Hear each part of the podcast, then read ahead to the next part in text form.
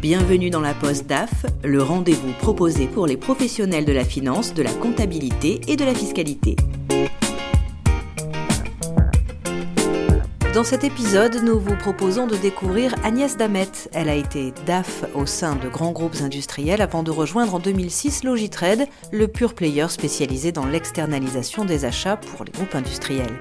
Cinq ans plus tard, elle prend la direction de l'entreprise. Agnès Damet nous livre ici son témoignage de DAF, devenue CEO. Elle commence par nous présenter sa formation et son parcours. J'ai une formation académique euh, assez classique. J'ai fait euh, Sciences Po Paris, section Ecofi, que j'ai complété euh, ultérieurement, tout simplement pour effacer le côté un peu bling bling de la formation quand je travaillais en usine, et je l'ai complété par un 2SCF sur trois ans. J'ai commencé ma carrière dans un job assez sympa, de chargé de mission dans un contexte qui était très dynamique à l'époque puisqu'il s'agissait de deux sociétés, Euralil et Projet Nord. C'était la grande époque de la construction d'Eurotunnel. Et puis surtout, j'ai dû créer les sociétés euh, qui m'avaient embauché. Donc c'était un job de, j'allais dire, de, couteau suisse, très intéressant, avec des acteurs euh, reconnus, puisque au conseil d'administration et comme actionnaire, il y avait les principales banques de la place, dont la Caisse des dépôts et consignations, le Crédit Lyonnais, avant de choisir un parcours qui me semblait nécessaire, puisque j'aimais beaucoup la finance, de choisir de, basculer vers des, un métier technique de trésorier, parce qu'il me semblait que euh, si je souhaitais poursuivre cette carrière au sein de grands groupes, ne pas maîtriser ce qui devenait quelque chose d'important, puisque c'était euh, la création du matif, c'était euh, les premiers instruments de couverture, donc j'ai choisi de basculer vers la trésorerie et j'ai pu rejoindre euh, un grand groupe après avoir euh, été en trésorerie d'entreprise euh, dans, dans, la papeterie chez Chapelle d'Arbet. J'ai rejoint le, groupe Cogema au back-office. J'ai fait du back-office, du middle office et du front office. Et à l'époque, on avait une trésorerie qui était quasiment une trésorerie de banque puisqu'on gérait à peu près 4 milliards de francs d'actifs et on avait une exposition dollar de 400 millions d'euros, une exposition longue hein, au dollar de 400 millions d'euros. Donc on était vraiment dans, dans quelque chose qui me convenait bien de très très très très technique, hein, où j'ai appris beaucoup beaucoup avant de, avant de rejoindre des métiers plus classiques en matière de direction financière, vers des postes de contrôleur euh, financier de, de, site et puis de direction financière, par un passage euh, comme contrôleur financier dans le groupe Valeo, qui a été là aussi très très formateur, puisque euh, il y a l'ensemble des, des fonctions qui sont couvertes, mais surtout on est vraiment un business partner. Et j'ai eu la chance de rejoindre en, en 2006 une société qui s'appelle Logitrade, qui venait de basculer d'un horizon, d'un contexte euh, familial, qui a été repris par un fonds d'investissement qui s'appelait Akiva Capital. Donc je l'ai rejoint en tant que manager associé. Et l'originalité de cette société-là, c'est que la direction financière, ce n'est pas une direction financière seulement fonction support ou régalienne, c'est que dans l'objet même, dans l'objet social de la société, toute la partie fournisseur est une partie qui est vendue puisqu'on fait de l'achat pour compte, pour le compte de grands industriels, hein, puisque nos clients sont des clients du CAC 40 et du SBF 120. Je pense que c'est un, une originalité dans notre, euh, dans notre entreprise, c'est que le DAF n'est pas là pour simplement produire des comptes ou, euh, entre guillemets, euh, sanctionner un résultat qui ne serait pas bon. On doit faire partie, comme l'équipe, de la prestation et donc on doit être excellent dans son domaine. Et je pense que c'est quelque chose de très fort. On est, on est vraiment au cœur du, du sujet client. Quelles sont les principales missions aujourd'hui du DAF de Logitrade alors le DAF de Logitrade, il a une double casquette. Il a une casquette euh, classique, hein, euh, qui est celle évidemment de répondre euh, à la production d'un certain nombre d'états financiers, hein, que ce soit des états, euh, j'allais dire, euh, légaux, fiscaux, ou ce soit des reportings internes vis-à-vis soit des équipes ou vis-à-vis de l'actionnaire. Et puis il a aussi un vrai rôle de business partner. Il doit être aux côtés des équipes opérationnelles pour faire en sorte que toute la, la mécanique comptable, notamment la comptatière, la comptatière fournisseur, soit la meilleure, la plus opérationnelle possible. Et il doit être aussi aux côtés du commerce pour apporter des solutions dans ce métier particulier de la gestion pour compte de tiers.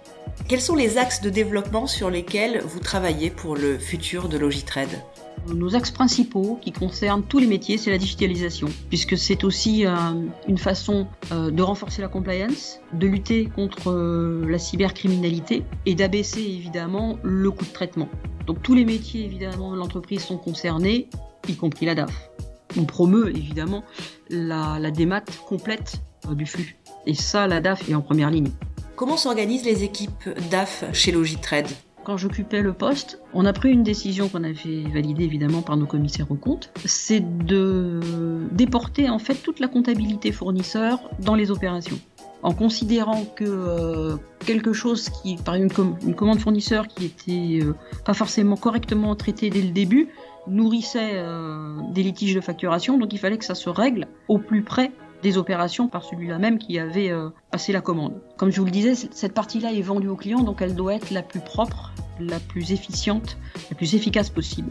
Et donc en fait, on a, euh, on a une comptabilité euh, qu'on pourrait qualifier d'opérationnelle, qui ne dépend pas hiérarchiquement de la comptabilité qui est rattachée à la direction financière, qui est celle qui est de toute la comptabilité tiers fournisseur. Pour le reste, on est malgré tout sur des fonctions, une organisation assez classique avec euh, une fonction de controlling, une fonction de comptabilité euh, générale, euh, de fiscalité, et puis une fonction de gestion du cash avec une particularité dans notre société, puisqu'on est sur des métiers de flux, c'est qu'on a un contrôle crédit, on a un recouvrement qui est très important. Aujourd'hui, ça représente combien de collaborateurs, la partie administrative et financière? Une quinzaine. Quelles sont d'après vous les qualités clés qui font un bon DAF, Agnès? Bien évidemment, j'allais dire, la, première, c'est la probité. Je pense qu'il faut avoir une éthique euh, irréprochable. On parle beaucoup de cybercriminalité, on parle beaucoup de choses comme ça, mais je crois qu'il faut, euh, euh, il faut rappeler quand même que derrière la technique, il y a de l'humain, et en premier de l'humain. Je pense qu'il faut quelqu'un de très curieux, parce qu'on peut facilement se retrancher, à mon sens, trop facilement derrière la technique, et du coup, si on n'est pas curieux, si on ne va pas au-devant des opérationnels, on ne couvre, à mon sens, qu'une petite partie. La partie, certes indispensable, qui est celle euh, qui est régalienne, mais je ne crois pas que ce soit là l'essentiel des qualités d'un DAF. La pédagogie, parce que je pense que ce qui est important euh, pour faire avancer une organisation, pour que le DAF puisse réellement euh, apporter sa pierre à l'édifice en matière de croissance, en matière de rentabilité, il faut être très pédagogue auprès des équipes.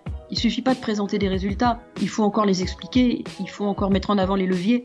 Alors justement, parlons de ces données à expliquer. Comment est-ce que vous parvenez à vulgariser toutes ces informations auprès de tous vos collaborateurs, quel que soit leur niveau euh, dans, l'entreprise? Par en fait des, réunions euh, hebdomadaires, des réunions mensuelles de résultats, et par en fait l'animation de ce qu'on appelle nous, qui est très important, c'est pas seulement la présentation des résultats, c'est les plans d'action associés. Et est-ce que vous faites appel à la data visualisation pour vous aider en appui justement dans ce travail de vulgarisation? Pas nécessairement. Je pense qu'aujourd'hui, on, a des, outils de BI qui sont suffisamment puissants et bien utilisés par les collaborateurs en fait. Ce qui nous a permis il y a deux ans, au moment du, confinement euh, général, de passer, euh, la, semaine d'ailleurs qui a précédé le confinement, ça nous a permis de passer tous en télétravail vous étiez déjà souple et agile, apte à, s'adapter. Tout à fait.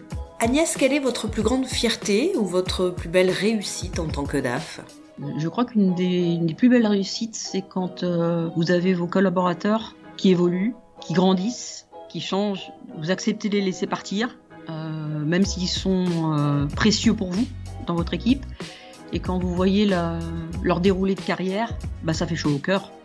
Ça vous est arrivé de devoir laisser partir un collaborateur précieux?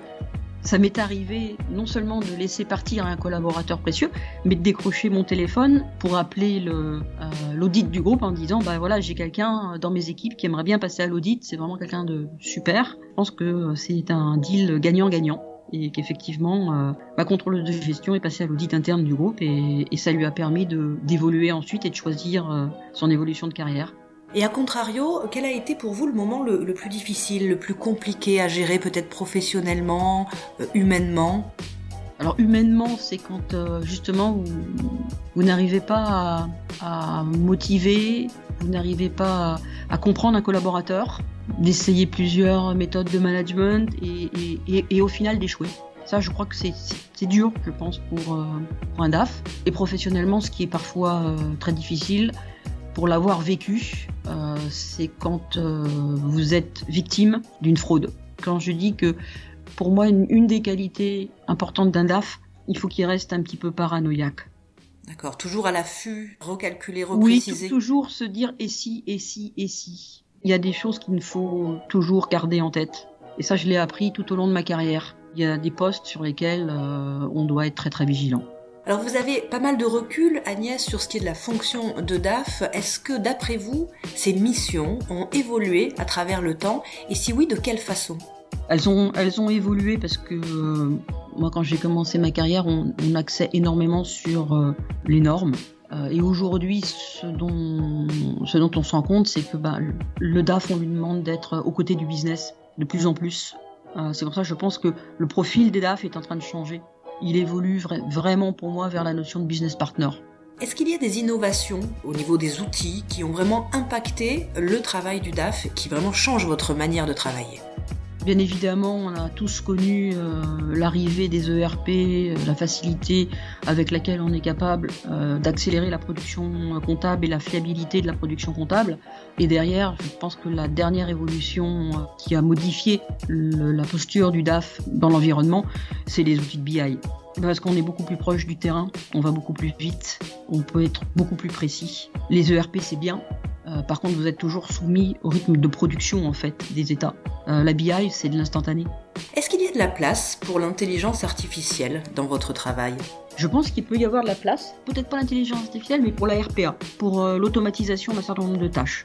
Qu'est-ce que ça apporterait bah, Ça apporterait, je pense, d'abandonner, en tout cas d'automatiser toutes les tâches répétitives, que ce soit, évidemment, on pense à la comptabilité, mais je pense aussi au controlling. Alors on parle beaucoup données, on parle beaucoup technique, euh, prévisualisation, etc. Quelle est la place de l'instinct du DAF dans tout ça? Est-ce qu'il existe encore en ce qui vous concerne en tout cas? L'instinct existe quand vous êtes en symbiose avec votre environnement. Quand les signes, quand ce qu'on appelle les, signaux faibles euh, vous parlent, alors que peut-être ils ne parlent pas à d'autres. Et pour ça, je ne crois pas que ce soit euh, une qualité propre au DAF, c'est vraiment je crois effectivement d'être en, adéquation, en symbiose avec son environnement. Bah, il faut aimer ce qu'on fait, il faut aimer son métier, il faut aimer euh, ses équipes et il faut aimer l'objet social en fait. On parlait tout à l'heure des outils qui ont permis de faciliter et euh, accélérer euh, le, travail du DAF. Est-ce que d'après vous, il y a encore des innovations à créer qui manqueraient aujourd'hui pour voilà, vous faciliter la vie? Quel outil magique vous rêveriez d'inventer? C'est que l'écran soit menant. C'est-à-dire que euh, le collaborateur, quand il arrive au travail, on l'a fait pour une partie des opérations, on lui facilite sa journée de travail parce que son écran lui dit ce qui était urgent de faire, ce qui est moins urgent. Je pense que c'est une façon euh, euh, d'organiser l'agenda, de sécuriser les équipes et de rendre beaucoup plus lisible pour tout le monde le, le travail des uns et des autres. Agnès, est-ce que vous suivez des formations professionnelles pour mettre à jour vos pratiques, vos connaissances? Alors, on suit évidemment un certain nombre de, de formations. Euh, on a surtout pris, pour ce qui nous concerne, nous, Logitrade, un, un prisme qui est de faire énormément de formations internes. C'est-à-dire que euh, la DAF fait des formations dans les équipes, euh, le juridique fait des formations dans les équipes. ce qu'on on essaye de partager en fait les préoccupations avec tout le monde. Et j'imagine que c'est des formations qui sont plus en présentiel qu'en e-learning. Ça peut être les deux, parce que désormais, bien évidemment, comme on a introduit même avant la pandémie, hein, on, a introduit, on avait introduit déjà le télétravail dans l'entreprise, bah, il y, a, y a forcément un mixte. D'après vous, quel est l'axe de formation le plus important pour un ou une DAF? Il y a une veille réglementaire qui est très forte. Les lois Sapin, les lois Pacte ont, modifié beaucoup de choses. Je pense qu'il y, y a, toute cette partie de veille réglementaire qui est euh, absolument indispensable. Euh, et derrière la formation, je pense que c'est euh, au cas pratique, c'est-à-dire de, bien euh, s'assurer des incidences sur l'organisation de l'ensemble de ces nouvelles réglementations qui s'imposent aux acteurs économiques. Est-ce qu'il y a une formation qui manque encore dans l'offre proposée au DAF Alors, je n'ai pas forcément une grande connaissance, c'est-à-dire des catalogues de formations qui sont proposées euh, au métier de, DAF. Je suis sûre que ce soit l'offre qui manque, c'est peut-être la forme d'accompagnement et de mise à jour. Est-ce que vous faites partie d'une communauté de DAF qui vous permet d'échanger sur vos pratiques, vos expériences lorsque vous avez une question? Du temps où j'avais où je portais cette casquette là en trésorerie j'étais euh, membre de la FTE et c'était souvent très très riche d'échanges ça vraiment je, je conseille énormément aux gens qui sont sur des positions de, cash manager euh, d'y participer. Et euh, sur la partie, euh, quand j'étais DAF, effectivement, je participais à l'association des, DAF et contrôleurs de gestion. Est-ce que vous auriez un ou deux conseils pour de jeunes ou futurs DAF en devenir? Eh bien, d'essayer de passer par tous les métiers, assez vite, que ce soit les métiers du cash, les métiers du controlling et les métiers de la compta et de la fisca. C'est-à-dire de, remplir très très vite la boîte à outils. C'est important d'avoir un, horizon assez large. Je crois. Une curiosité et un éveil à, aux fonctions qui sont aussi connexes, dont on a besoin, dont on peut parfois être client comme fournisseur. Merci beaucoup Agnès. Je vous en prie.